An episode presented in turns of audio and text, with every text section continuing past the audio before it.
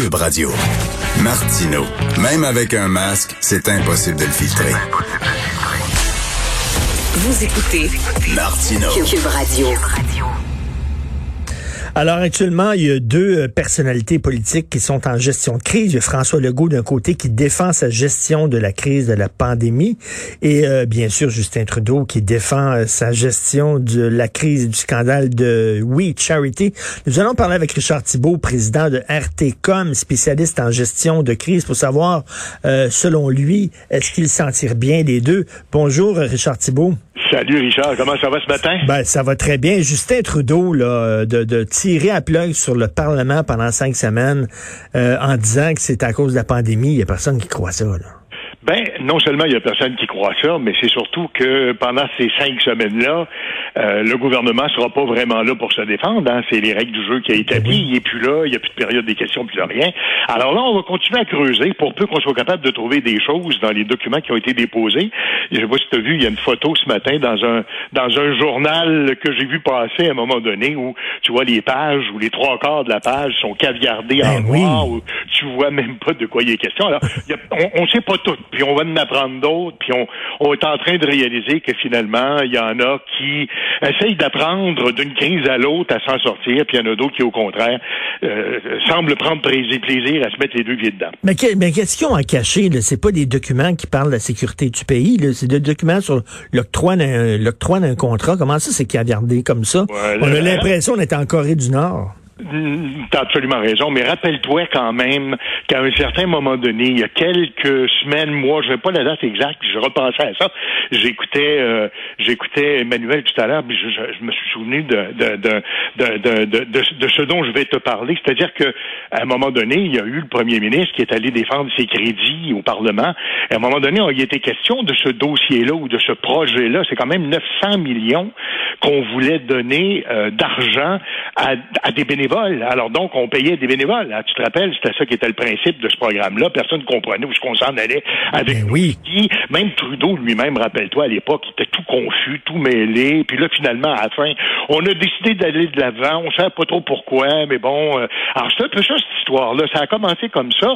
Et quelques semaines après, ben, c'est là qu'on a appris avec Oui euh, Charity, le fameux, fameux groupe en question dont on parle tant, euh, que finalement, le dossier est allé beaucoup plus loin. Et ce matin, il y a des analyses qui sortent un petit peu partout, qui commencent à nous apprendre que finalement, ben, euh, contrairement peut-être à ce qu'on a connu au Québec, où finalement le premier ministre a appris qu'on ne faisait pas ce qu'on voulait avec euh, la machine des fonctionnaires, ben on apprend qu'au fédéral, euh, la machine des fonctionnaires s'était pliée, puis il avait marché sur, la strap, comme on dit en bon Ben oui. latin, pour être capable de faire l'affaire des politiciens. Alors donc c'est c'est c'est c'est deux crises, mais deux crises diamétralement opposées. Dans un cas, on n'a pas été capable d'amener la machine où on voulait l'amener, et puis dans l'autre cas, ben, au contraire, la machine s'est pliée à ce que les politiciens voulaient obtenir. Ben, c'est pour ça qu'on va continuer à creuser cette Ben oui, ben oui, tout à fait. Donc, lui, il se débat comme un diable dans l'eau bénite et on verra si son pari de tirer à plat sur le gouvernement pendant cinq semaines va être payant. Il y a des gens qui disent dans cinq semaines, on va l'avoir oublié. Il y en a d'autres qui disent Ouais. non, non, non, on va continuer à en parler. On verra ça. De l'autre côté, François Legault qui semble dire si ça n'a pas fonctionné, c'est pas à cause du gouvernement, c'est parce qu'il y a des gens qui n'ont pas suivi nos directives. Puis là, la prochaine fois, ils vont être Puis s'ils ils font pas ce qu'on leur dit de faire, euh, c'est eux autres, ils vont devoir rendre des comptes. Donc, ils s'en lavent les mains, puis ils pelletent ça. S'il y a eu des problèmes dans, dans, dans la pandémie, c'est de la faute euh, euh, des hauts fonctionnaires, c'est de la faute des directeurs d'établissements de santé, etc. Est-ce que c'est c'est une façon de gérer la crise? C'est un peu, c'est un peu court comme. euh, je comprends très bien qu'on fait de la politique puis qu'on défend une position et on s'entend tous pour dire que François Legault a géré cette crise-là quand même Ben bien oui. Compte tenu du contexte et tout le reste. On est tous d'accord avec ça. Mais là, il en demeure pas moins que là, on commence à faire de la politique avec ce dossier-là et là, on se retranche dans des positions qui sont un peu boiteuses. Hein. On- je pense qu'on a tous appris une chose, c'est que quand on a cou- quand, quand, quand, quand on a une crise à gérer, c'est pas pas parce qu'on a déjà géré une crise une fois qu'on est devenu un expert en gestion de crise. Et moi, je pense que c'est un peu ça l'erreur que François Legault a fait. Il a laissé aller le ministère en se disant le ministère de la Santé a déjà géré ce genre de crise-là, c'est déjà donné un plan de match, on sait où on s'en va, puis normalement, on aurait dû commencer à y penser. Rappelle-toi, Richard, on en parlait ensemble, toi et moi, dès le mois de janvier, on se disait attention, ça sent bien cette crise-là, ça a l'air de rien, mais voyons voir. Et bon, puis rappelle-toi, c'est ce qu'on se disait. Alors donc, c'est pas nouveau. Mais j'ai l'impression que le gouvernement s'est un peu reposé sur le gouvernement en se disant, ben écoutez, une crise de, cette nature-là, le H1N1 à l'époque, comme on l'appelait, on a déjà géré ça, on s'était donné un plan de match.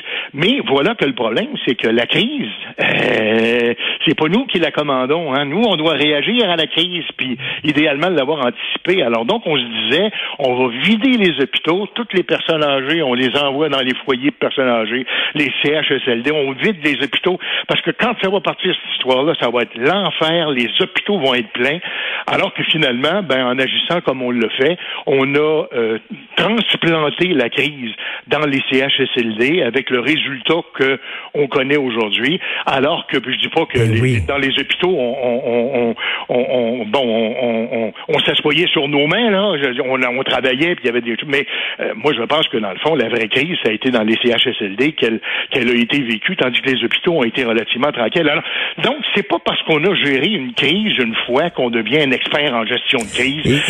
Et, c'est bizarre de dire de la part de François Legault en disant, euh, nous autres, on avait des directives, puis ils n'ont pas été suivis, puis là, euh, c'est de leur faute à eux autres. À un moment donné, tes premiers ministres, c'est toi qui es imputable. C'est toi qui gérais. une chose aussi. Tu sais, Richard, honnêtement, toi et moi, là, puis la boîte à bois, là, on en a connu plusieurs politiciens qui se faisaient élire puis qui arrivaient au pouvoir en pensant changer le monde, puis qui ont réalisé que les machines administratives, puis les ministères, puis les organisations de fonctionnaires, là, c'est gros, c'est pesant, c'est lourd, ça se déplace pas facilement. On fait pas ce qu'on veut avec ça. Et tu sais, c'est pas comme de diriger une entreprise là où tu as 300 400 employés puis que le président se lève un matin puis il décide qu'on tourne à droite puis tout le monde passe à droite parce que ceux qui ne font pas surtout sans job. C'est pas de même ça marche une machine publique. Alors donc, je veux dire, je pense que le gouvernement l'a appris en tout cas, malgré lui, mais l'a appris, euh, l'a appris à la dure qu'effectivement, on ne faisait pas ce qu'on voulait et que euh, en agissant comme on l'a fait, ben oui, on s'était donné un plan de match, mais la crise n'a pas frappé là où on l'attendait. Qu'est-ce que tu veux que je te dise? Alors donc, euh, Legault avait raison quand il disait on construit mm. l'avion pendant qu'on est dedans puis qu'on est en plein vol. Ben exactement. Là. Puis je pense que des gens, en général, les Québécois, même si on reconnaît qu'il y a eu effectivement, il y a eu bon des problèmes pendant. Entre autres, moi, je reviens pas que les gens rentraient dans les CHSLD sortait aller dans un autre CHSLD. Ça, c'était le gros, gros, gros problème que les préposés pouvaient se promener d'un CHSLD à l'autre. Ça, ça aurait dû, dès le départ, dire, ben non, ça a été assigné à un CHSLD, puis c'est tout. Sauf que, pour faire ça, Richard, rappelle-toi, il faut que tu aies le luxe d'avoir une, une main-d'œuvre nombreuse à ta disposition, ce qui n'était pas le cas. Et ce qu'on a hmm. oublié dans cette crise-là, c'est que quand une crise de cette nature-là va se déclencher, ça devient rapidement un problème de gestion des ressources humaines. Pourquoi? Les gens veulent pas rentrer au travail. Soit qu'ils sont malades eux-mêmes, soit qu'ils veulent s'occuper des gens chez eux qui sont malades, ou encore ils veulent pas aller travailler parce qu'ils veulent pas l'attraper. Ben oui. Alors donc, comme c'était là qui était le nid principal de la crise, ben il y a beaucoup d'emplois qui ne se sont pas présentés. Le gouvernement s'en est pas caché ben non plus. D'ailleurs, on le voit, il manque de profs, parce qu'il y a plein de profs, ça leur tente pas d'aller enseigner. Là. Ah, est-ce qu'on peut leur en vouloir? Ben absolument pas. Des propos, des propos très éclairants. Merci beaucoup, Richard Thibault. Merci. Ben, à la prochaine, mon ami Richard. Salut, très euh, intéressant. Porte-toi bien d'ici là. Merci beaucoup, Richard Thibault, président de RTCOM.